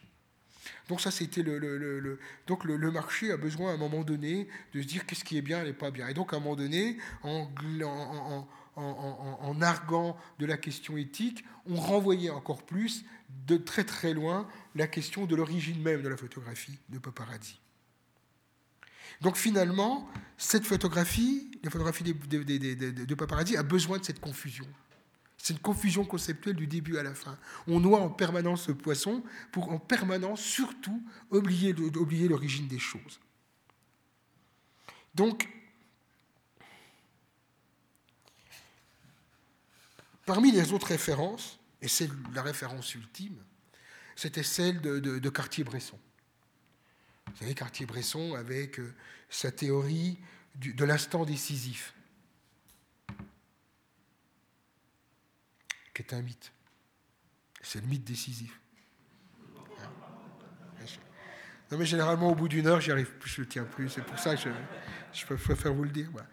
Donc, donc, si vous voulez, ce qui s'est passé, donc Cartier-Bresson, vous savez, donc il était mobile, photographe mobile, et il a donc eu cette théorie de dire avant c'est pas bien, après c'est pas bien. À un moment donné, il y a une vérité qui surgit d'un instant. Et, c'est le rôle du photographe, le génie du photographe, c'est cet instant. Euh, pour n'importe quel sociologue, philosophe, ethnologue, on aura, euh, euh, quelque chose, on n'a pas beaucoup de choses en commun entre nous tous, mais je crois qu'on partage tous la même idée, c'est qu'un fait par lui-même ne parle pas, la seule chose qui parle, c'est la relation entre les faits. C'est la relation entre les faits qui font penser. Vous savez, je donne toujours l'exemple. Vous mettez euh, sur de votre main gauche un bébé palestinien mort, sur votre droite un bébé israélien mort. Avec ça, ça vous en, difficile de dire ah mon Dieu que la guerre est affreuse ou euh, c'est pas ça qui vous fera choisir euh, votre camp. C'est pas ça qui vous permettra de comprendre les événements. Un fait par lui-même ne parle pas. C'est la relation entre les faits qui peut peut-être nous aider nous à prendre une décision. Donc, si vous voulez, le fait décisif en photographie était une théorie qui a été imposée par Cartier-Bresson et qui, justement, correspond peut-être à cet instant, cette violence du moment paparazzi. Donc, vous voyez, donc, au bout d'un moment, dans les années 80-90, on avait, dans cette confusion générale, réussi à faire de ces gens-là, de ces gens-là, des photographes, des auteurs, des biographies avec les références. Donc à partir de ce moment-là, tous les types vulgaires des années 90-2000, donc le plus connu étant Rick Gadella, donc Rick Gadella par exemple qui va être euh, le paparazzi euh, américain, va dans tous ses livres en permanence dire je suis dans la tradition de la tradition italienne, etc., etc. Voilà un exemple, voilà un exemple hein, d'une situation créée par Rick Gadella. Et Rick Gadella, même, donc, c'est être un des premiers dans, euh, ses livres à revendiquer, à revendiquer euh, l'œuvre de Tazio, qui était un type remarquable. C'est sûr qu'aujourd'hui, on ne fait plus beaucoup de photos de ce type. Et donc, il va revendiquer, donc, si vous voulez, le fait de, cette tradition. Euh, euh, c'est-à-dire en ne gardant finalement que l'apparence des choses. L'apparence des choses, c'est la provocation, la présence du photographe lui-même. C'est-à-dire que Rick Gadella se montre toujours en train de prendre. Alors, la photographie la plus connue, c'est quand il s'est pris un coup de poing dans la figure par euh, l'acteur de, de, Shining. Nicholson, qui voilà. Ce qui fait qu'il est revenu voir Nicholson le lendemain avec un casque de baseball américain. Donc, donc il s'est photographié avec. donc, donc, si vous voulez, il n'a gardé que cette apparence. Il a oublié, et, donc, si vous voulez, et on a oublié, et je, répète, ce qui était fondamentalement le moteur de cette chose, la mise en cause profonde du dérèglement de la société italienne. Et là, et je reviens dessus, par exemple, voilà par exemple la pièce qui est reprise hein, d'ailleurs dans, le film de Fellini, hein, la scène du striptease. Voilà une, des images qui a fait un des plus grands scandales dans l'Italie des années 50, qui est le striptease du Rogantino. Dans, bravo, bon, essayez d'imaginer, tous les gens qui sont là sont des gens de l'aristocratie romaine ou de la grande bourgeoisie romaine. C'est vraiment, et il y a une fête, c'est une fête d'anniversaire, et à un moment donné, une petite, euh, une petite starlette égyptienne a, a commencé un striptease, et les musiciens derrière l'ont accompagné. Et ce striptease, le striptease de Ragotino, était un des plus grands scandales de l'époque. C'est-à-dire que tout le petit peuple, toute la classe ouvrière, les paysans de la région de Rome ont pu voir comment, comment eux, qui avaient du mal à se remettre dans... dans, dans, euh, je pense que ce n'est pas la peine de rappeler quelle était la situation économique de l'Italie euh, dans, les années 50 ont vu quels étaient les passe-temps de ces gens-là. Donc, si vous voulez, en permanence, je reviens, vous avez vu, je fais sans arrêt des allers-retours dans mon propos sur quelle est la nature profonde de ce qu'ils ont produit c'est une photographie, une photographie de combat, une photographie de classe. Voilà. Donc là, et, et, je voulais terminer là-dessus, voilà, par exemple, là, c'est dans, cet ouvrage qui est euh, euh, un ouvrage consacré au paparazzi qui, est paru euh, il y a quelques années. Voilà, dorénavant, comment on nous montre cette photographie tronquée. Et voilà comment, si vous voulez, et je voudrais juste terminer là-dessus, je pense que ce n'est pas la peine de terminer par d'autres documents, dire que, si vous voulez, toute l'histoire de la photographie, et c'est, vraiment l'objet même de tout ce que je fais encore tous les jours, dans la manière dont je peux défendre des jeunes artistes ou la manière dont je regarde le travail des anciens photographes, la manière dont je me plonge dans les archives, dans les, dans les, dans les planches contact, euh, dans leurs écrits, c'est que l'histoire de la photographie est une science nouvelle. Nous n'avons que deux siècles derrière nous. Tous les dix ans, il y a une nouvelle technique. Tous les dix ans, il y a une nouvelle approche technique, euh, euh, une autre façon de travailler. Et que le rôle des historiens, tout le monde a sa place, les marchands aussi, mais n'est pas d'ouvrir une histoire. Nous avons besoin aujourd'hui d'une histoire de la photographie qui fasse que l'objet le plus regardé dans le monde, les milliards d'images produites par jour, les heures passées euh, sur nos écrans à regarder des images, nous avons besoin d'une histoire de la photographie écrite consciencieusement, sérieusement, et que ce n'est pas simplement euh, euh, le marché de quelques images fétiches pour une toute petite partie de la population mondiale, les collectionneurs, notre travail à nous, c'est d'offrir au plus grand nombre des objets d'étude qui permettent tout simplement d'avoir une approche des images qui soit complexe, euh, diverse et, et ouverte. Voilà.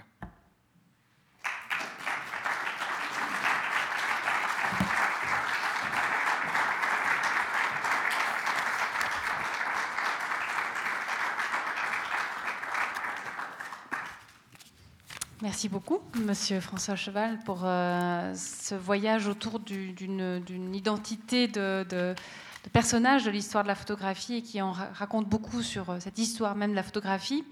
Euh, la parole est, au public maintenant. Il suffit de demander le micro. Je pense qu'il faut vraiment profiter de cet éclairage et de cette vision de l'histoire de la photo. Parole au sociologue. Merci. Merci de, votre propos. Au, début au début de votre conférence, vous avez fait, vous avez fait référence à, pour une économie politique du signe de Jean Baudrillard et les travaux de Pierre Bourdieu. Et vous n'avez pas dit en quoi ces travaux, voire même le Bourdieu photographe, hein, puisqu'il a travaillé en Kabylie, en quoi ces travaux nous servent à comprendre, à analyser la photographie. J'aimerais bien que vous nous en disiez un tout petit peu plus vous n'avez pas dit, peut-être, vous n'avez peut-être pas dit peut-être explicitement, ça a été euh, peut-être euh, mentionné de manière transversale, mais je dirais plus explicitement, je serais très curieux de connaître votre. Non, mais déjà pour Bourdieu, des choses très simples. Par exemple, son ouvrage de référence, pour moi, que la distinction? Son travail sur la photographie est intéressant. Je ne suis pas sûr que ça soit le plus important. Parce que, à mon avis, la chose qui a été pour moi le plus utile, c'est la distinction. C'est-à-dire qu'à un moment donné, euh, euh, les objets sont des, le goût.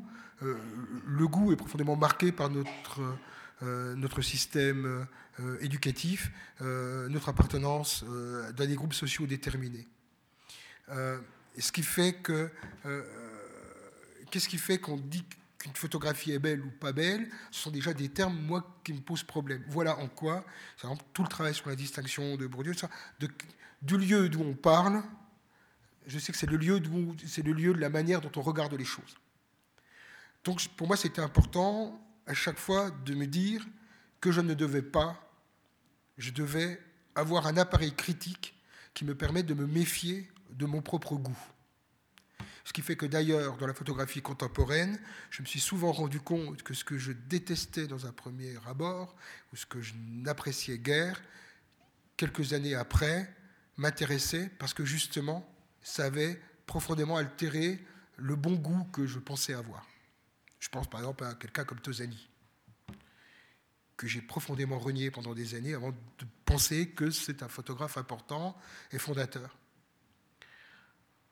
Donc savoir qu'on a un goût préfabriqué et, qu'il faut lutter pour essayer d'avoir un regard neuf, je ne dirais pas objectif, mais un regard neuf, ou en tout cas, euh, si on défend quelqu'un ou si on regarde une chose, il faut être à même de produire son appareil critique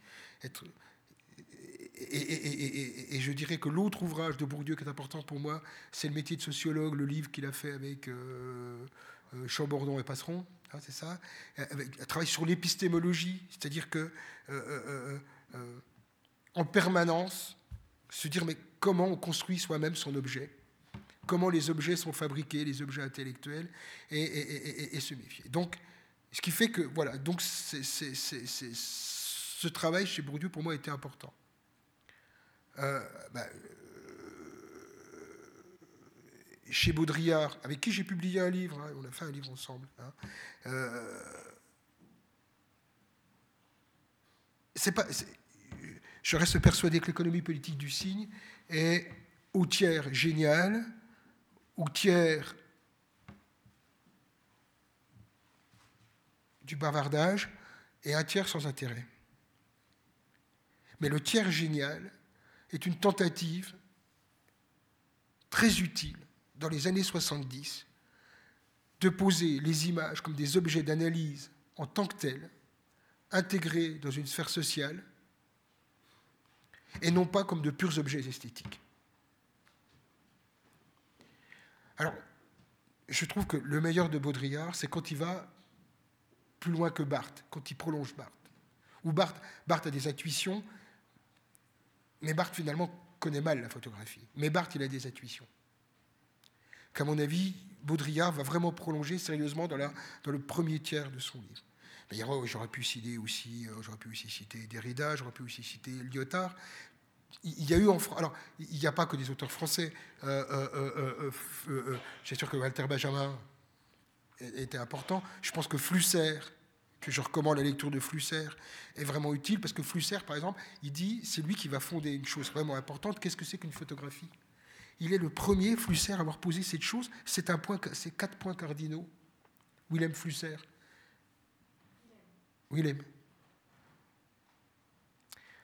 Donc Willem Flusser, il dit vous avez un, un actant, c'est le, le, le, le photographe. C'est lui. Voilà. D'un côté, il y a le photographe vous avez au milieu un appareil. Et l'appareil, il n'est pas surdéterminant et déterminant. Vous avez un objectif de 50, pour faire des panoramiques, c'est compliqué, ou alors il faudra accumuler. Euh, le, rapport entre l'industrie et la photographie, ça n'intéresse pas beaucoup l'histoire de la photographie, mais euh, euh, Kodak, c'est important l'histoire de la photographie. Quand Kodak a oublié de faire du numérique, ils ont plongé etc. Bon. Donc, euh, donc il y a l'intercession de l'appareil. En face, vous avez, dans, dans, dans, dans, ce quadrilatère, vous avez un sujet. Ben, le sujet, c'est un paysage ou c'est un personnage. Un personnage, il ne se donne pas, il se défend, contrairement à ce qu'on pense. Le modèle, le modèle qui est... Euh, hein, Et, puis, et puis, vous avez le quatrième point cardinal, c'est pour qui La destination? Toute photographie, qu'elle soit celle d'un amateur ou soit celle d'un professionnel, elle n'échappe pas à ce quadrilatère, à ces quatre points cardinaux.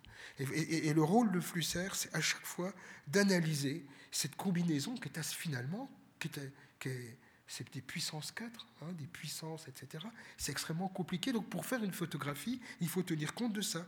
Qui fait la photographie, ses intentions, ses à quel moment, etc. etc. L'appareil de quoi on dispose. Ah oui, quand vous avez un appareil où il fallait faire une minute de pause, vous n'êtes pas dans les mêmes conditions qu'aujourd'hui quelqu'un qui peut avoir un milliardième de seconde. N'importe qui peut comprendre ça. Flusser a eu le mérite de donner les conditions, je dirais, les conditions euh, euh, euh, matériologiques de la photographie. Et, donc voilà, je dirais que ma première année à Niepce, je n'ai rien fait que, que, que, de lire, relire. Et, et la deuxième chose que j'ai fait, c'est aussi plonger dans ces millions d'images et dans une bibliothèque de 30 000 ouvrages pour tout d'un coup se, faire cette culture en disant que je refusais. Je n'ai pas donc cité, je n'ai pas dénoncé. Hein.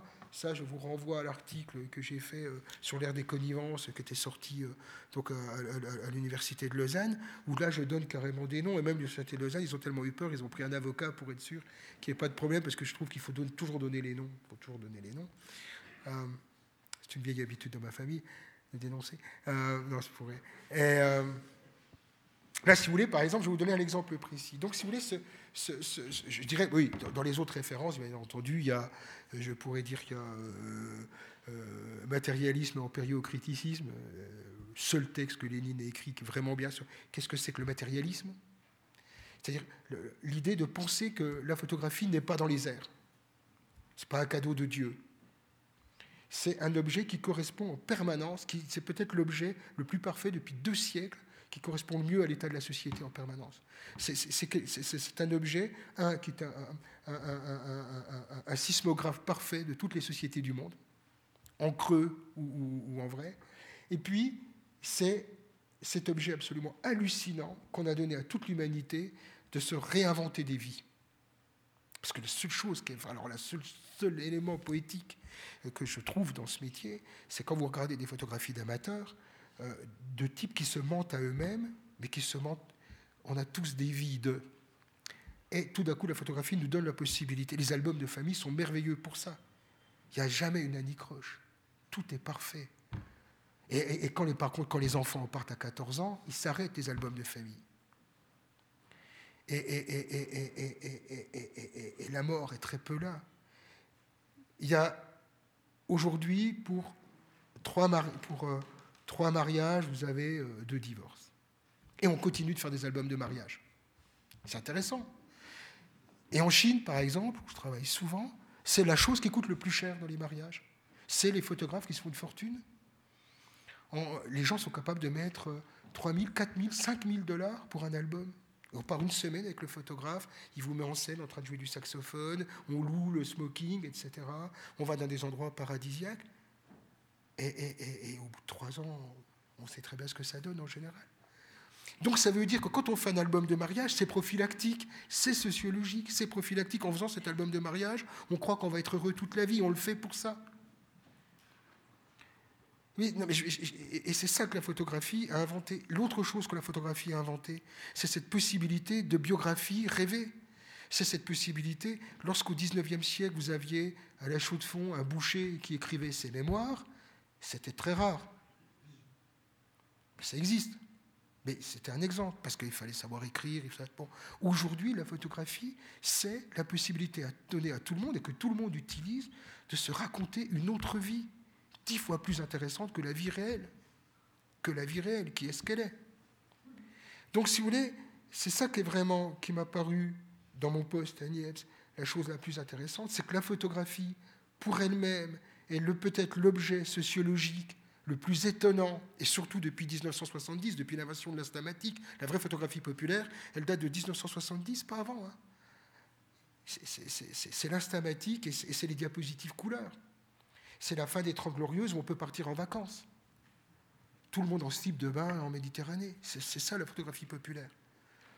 Et cette chose extraordinaire n'intéresse pas l'histoire de la photographie au profit de sa réduction à quelques images pour satisfaire cette idée, cette idée de la photographie comme objet d'art. Et je, et je pense que l'histoire de la photographie ne peut être qu'écrite que si elle sort de sa soumission aux beaux-arts et de sa soumission à l'esthétique. Ce qui ne veut pas dire,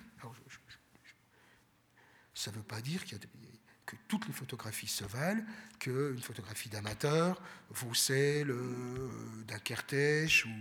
Je ne dis pas ça. Je ne dis pas ça. Il y a des gens qui font des photographies qui ont peut-être des applications ou des, euh, des, des, descendances qui peuvent créer des généalogies d'images intéressantes. Voilà. Mais je veux sortir des termes qui est celle euh, vous savez, il y a un, type, un conservateur au, MoMA, le nom me reviendra, pareil, qui a écrit un livre assez intéressant où, dès le début, il dit, il commence par une phrase où il dit euh, La photographie n'est pas l'enfant illégitime des beaux-arts, c'est l'enfant légitime des beaux-arts. Tout était dit. Tout était dit. Alors que le problème, la question n'est pas là.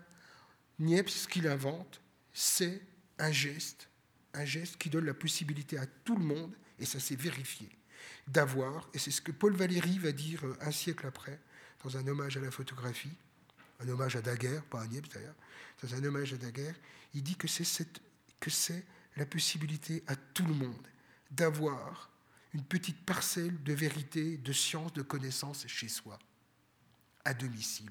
La réalité sensible à domicile. Voilà l'expression de Paul Valéry. La réalité sensible à domicile. Et ça, ça vaut. Donc l'idée n'est pas de remettre en cause les auteurs photographiques. L'idée, c'est de, Comment il s'appelle cet artiste belge génial euh, avec les moules Brodars. Brodars, il a dit que, que la vie est plus intéressante que l'art. Eh ben, c'est exactement ça. La photographie, elle est plus intéressante que l'art. C'est tout simplement ce que je veux dire. Et donc, si vous voulez, moi, quand je vois ces vivants, ces anarchistes, ces pauvres types de la banlieue romaine arriver, à avoir des vies comme ça, à agresser des gens qui méritaient d'être agressés, qui se retrouvent photographes de plateau de Pasolini, de Fellini, ça, c'est des vies qui m'intéressent beaucoup plus, si vous voulez, que tout d'un coup, cet objet qui va valoir, euh, enfin, cet objet qu'on voit dans les foires euh, à des prix qui ne correspondent à rien. Et parce que je pense qu'aujourd'hui, on est dans un. Et parce que notre rôle à nous, il est plutôt d'éduquer, d'ouvrir les gens, d'éviter que les rédacteurs en chef euh, euh, ne voient pas l'intérêt d'une photographie et la coupent de façon euh, drastique au profit de deux lignes. Bon, et que tout d'un coup, on se rend compte qu'on est maintenant dans une société d'image, quand cette culture d'image, elle se forme, elle doit se former avec des vrais ouvrages d'histoire de la photographie qui soient sérieux et qui ne soient pas déterminés par des intérêts économiques. D'où l'idée de repasser par la philosophie, la sociologie, l'histoire, la physique, euh, euh, l'optique. Parce que bien souvent, tous ces historiens de la photographie ne font pas le moindre effort de regarder comment la photographie a été fabriquée. Je vais vous donner un autre exemple. Toutes les photographies faites en Égypte au 19e, qui sont maintenant des photographies sur le marché de la photographie, qui valent parce qu'elles sont importantes, parce qu'elles ont été faites euh, dès l'origine, entre 1800, les premiers calotypes, euh, vraiment beaux. Euh, on les trouve 1842, 1843. On a, de très très belles photographies d'Égypte. Alors déjà, c'est beau parce que c'est du papier, c'est du calotype. On sait qu'il n'y a pas plus de 100 tirages. On marche dans ça, on n'a pas plus de 100 tirages parce que le, le, négatif original était détruit au bout de, de, 100 tirages. Bon, donc, déjà, c'est une matière rare. Généralement, c'était des peintres qui faisaient ça en plus. Mais en plus, il y a un type qui a fait un article remarquable. C'est que quand vous posiez votre appareil en Égypte à l'époque, vous n'aviez pas le choix. Il n'y avait qu'un angle de prise de vue et par rapport à la lumière. Donc il y a, il y a des contraintes, contraintes photographiques faites sur ces photographies. Parler, oser parler de cadrage, de choix, de lumière. Quand on voit la chimie de l'époque, tout était imposé. Donc, je vous dis, on a besoin d'opticiens, on a besoin, vous voyez, de, voilà, etc., d'historiens de, des appareils, et puis aussi d'économistes. Il y a un ouvrage qui n'a jamais été traduit euh, euh, euh, en français, qui n'existe qu'aux États-Unis, qui est une thèse remarquable sur les brevets de Kodak. et qui explique comment George Eastman, George Eastman était photographe amateur, mais vous savez qu'il était banquier à l'origine. Et George Eastman a investi dans la photographie parce qu'il y croyait profondément. Mais pour faire son premier appareil hein, de 1888, le, premier Kodak qu'on utilise, qui est connu, il a utilisé plus de 100 brevets qu'il a achetés. Il a acheté des boîtes, il a coulé des boîtes. Euh, par exemple, c'est pas lui qui invente la pellicule en rhodoïde, c'est un brevet qui rachète. il a sur les papiers, il a un concurrent, un grand concurrent aux États-Unis ils se font la guerre et tout, mais comme à l'époque, ils faisaient des voyages pour aller. Les meilleurs papiers sont en Allemagne, ils se retrouvent sur le même bateau que, son concurrent. Euh, euh, ils passent un accord sur le bateau entre, la France et, les États-Unis sur la, répartition. C'est comme ça que c'est fait. La, photographie, à partir de 1880, c'est un problème économique. Or, essayez de trouver des traités d'économie photographique qui permettent les papiers, les papiers qui étaient saturés d'argent dans les années 30 aident à faire que les vintage sont beaux. Ils sont saturés d'argent. Dans les années 60, il y a la moitié moins d'argent. Et, sur la fin de l'argentique, c'est catastrophique. Ce qui fait qu'aujourd'hui, d'ailleurs, il n'y a pas beaucoup d'intérêt à faire de l'argentique. Il n'y a plus que deux boîtes qui fabriquent des papiers. Et aujourd'hui, les,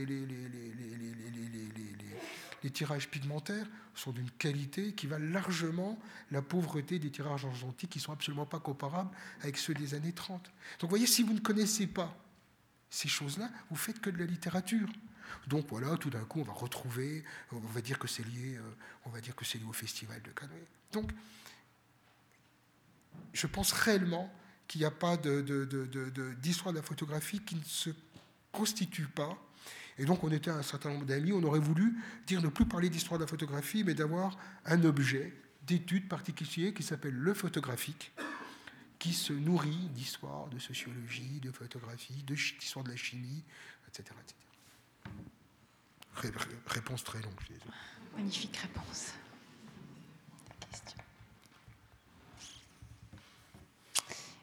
J'aurais aussi une question euh, qui serait presque plus géopolitique. Vous avez à un moment donné évoqué euh, les rapports de force peut-être entre la France et les États-Unis par rapport à la photo. Euh, on avait accueilli un, monsieur qui est essayiste et philosophe qui nous avait parlé du, du, selfie, mais en lien avec Kodak et tout ça.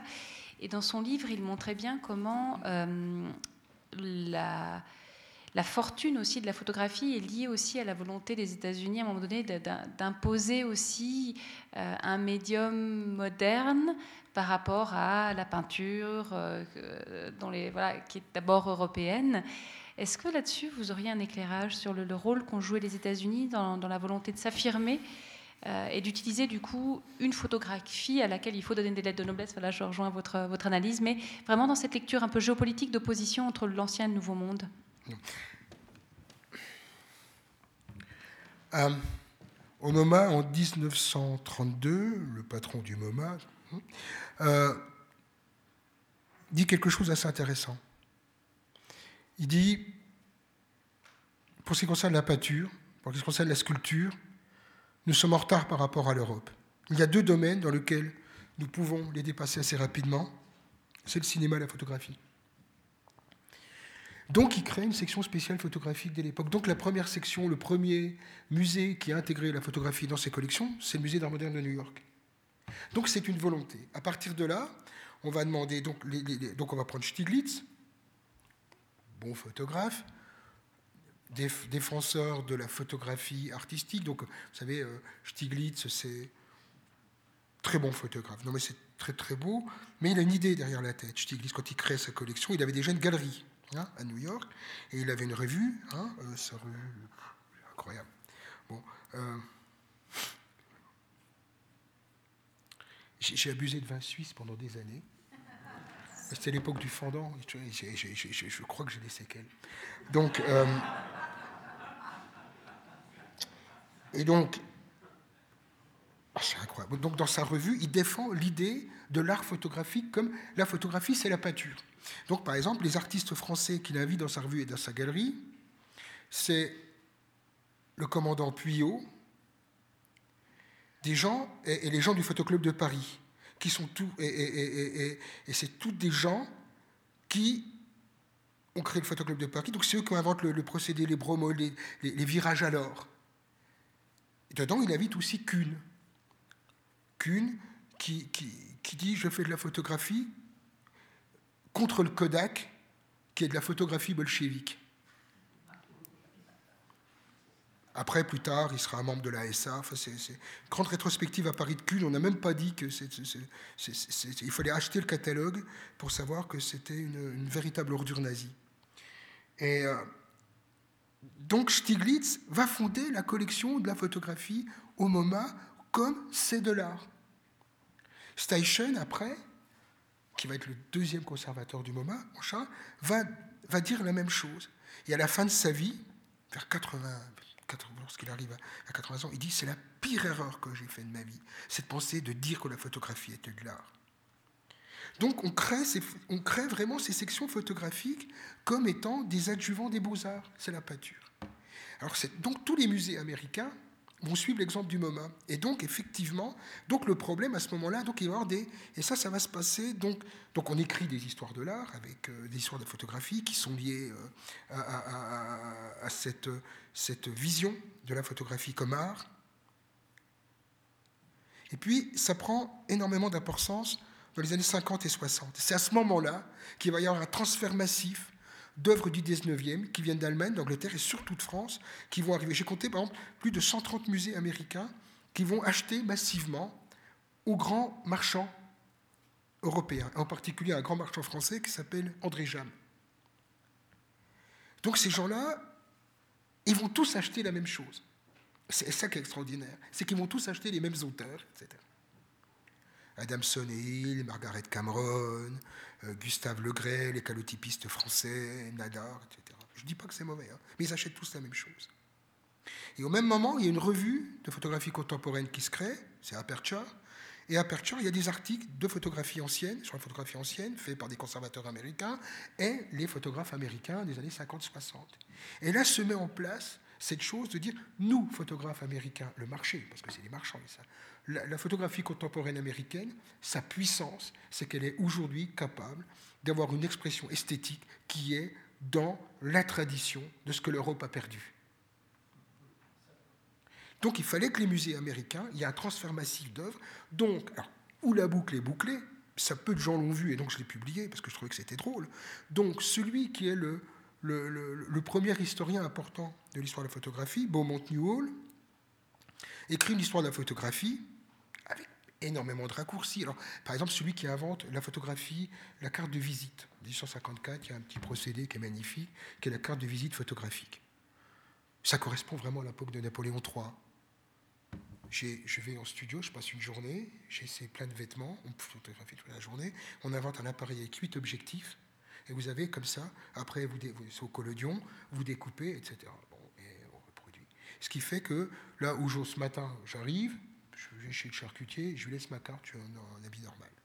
Le midi, j'invite quelqu'un à manger, je donne ma carte, mais un cure-dent dedans. Et le soir, je vais à l'opéra, on me voit en frac et tout en train de poser devant une colonnade. Beaumont Newell reprend ce que dit un certain nombre de gens en disant ce type est un type vulgaire, il a vulgarisé la photographie en en faisant un objet commercial, mais il a été puni, il a fini aveugle, il a fini aveugle dans un hospice à Nice. Vous voyez ce que mais c'est vraiment, et ça, vous pouvez même vérifier. Alors, ce qui est vraiment intéressant, c'est que dans la publication de toutes les images du 19e, les belles images, il suffit de regarder les crédits, vous vous rendez compte que les trois quarts ont été vendus par le marchand français, qui ne se dit pas marchand, qui se dit libraire et euh, iconophile. Jamais il dit qu'il est marchand. Ça, c'est quelque chose. Donc, et vous regardez donc les crédits, les deux tiers des images du 19e sont vendus par le marchand, et vous regardez qui c'est qui a fait la traduction française du livre de Beaumont Newhall, c'est euh, le marchand. Donc, vous voyez, donc c'est ça l'ère des connivences. Donc le problème n'est pas à ce moment-là. Donc, si vous voulez, donc cette histoire qu'on subit depuis 20 ans, c'est l'histoire anglo-saxonne, mais qui n'est pas. alors, exemple incroyable, l'université de Princeton, donc l'université américaine, publie un travail remarquable sur l'histoire du calotype français. Déjà, le mot calotype en lui-même, ça veut dire kalos, beau en grec, etc. C'est les Anglais qui donnent le nom. Vous voyez, kalos, calotype. Niepce, au moins, il avait l'intelligence, appelait héliographie ou même photographie, chose pratique. Donc, il publie un ouvrage monstrueux où on recolle tous les calotypes français. Les deux tiers de la publication, ce sont des calotypes français vendus par Jeanne, et l'ouvrage est co-signé par le vendeur, qui n'apparaît pas comme vendeur, mais comme libraire. donc, voyez, l'idée n'est pas absolument pas complotiste. C'est que je veux tout simplement attirer l'attention de vous, c'est de penser que tous les ouvrages d'histoire de la photographie, les encyclopédies, etc., sont toujours, et c'est normal, fondés sur une vision, mais sauf que la vision qui a été écrite par ses fondateurs est en vérité celle que les marchands ont bien voulu. Et ils ont eu besoin pour ça, pour qu'elles puissent donner à leurs marchandises, pour que leurs marchandises aient une valeur, il fallait qu'elles soient authentifiées par l'université, par les musées et par les revues. Et c'est ça, si vous voulez, que je mets en cause en tant que tel. Qui ont besoin de l'argent des marchands pour pouvoir travailler aussi. Euh, je peux vous dire que je travaille en Chine, je travaille dans le seul musée public, et que tous les musées privés chinois, qui sont des musées de collectionneurs, ont tous des conseillers, et son conseiller viennent de la tête, du Met.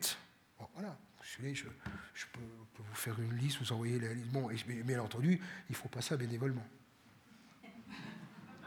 Et, et, quand les Chinois, et le drame aujourd'hui, c'est que les musées chinois qui se créent ne se créent pas sur une histoire qui pourrait fabriquer eux-mêmes de la photographie, mais commencent à racheter les mêmes choses qu'on trouve déjà en nombre. Déjà.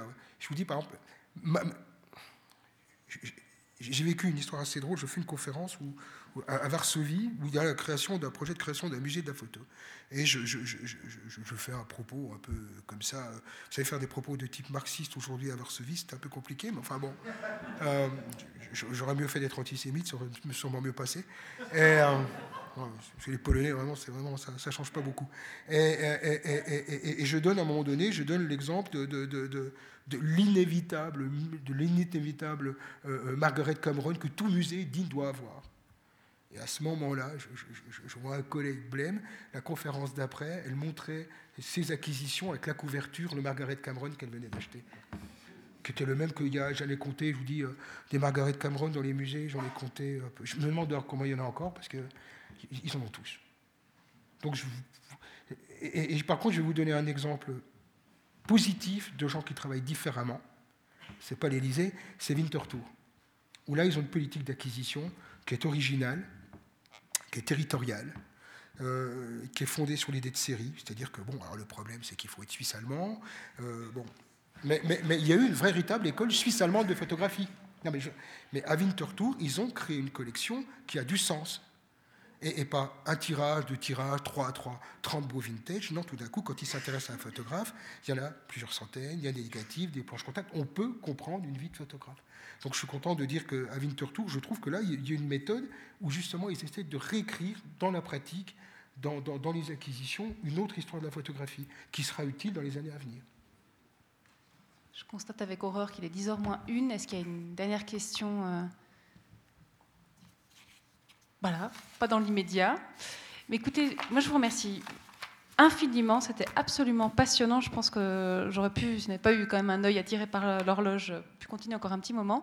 Euh, merci beaucoup à François Cheval pour, euh, pour tout cet éclairage. Et vous parliez tout à l'heure de quand on ne connaît pas, ça devient de la littérature. Quand on commente euh, la photographie, moi, ça me rappelle un professeur de littérature qui, quand on parlait d'analyser des textes, nous disait mais croisez, vous devez superposer entre 5 et 6 grilles de lecture qui va effectivement peut-être la réalité économique de l'écrivain, en passant par sa vie, en passant par ce qu'il a lu, etc. Et de cumuler les grilles de lecture pour pas dire trop de bêtises.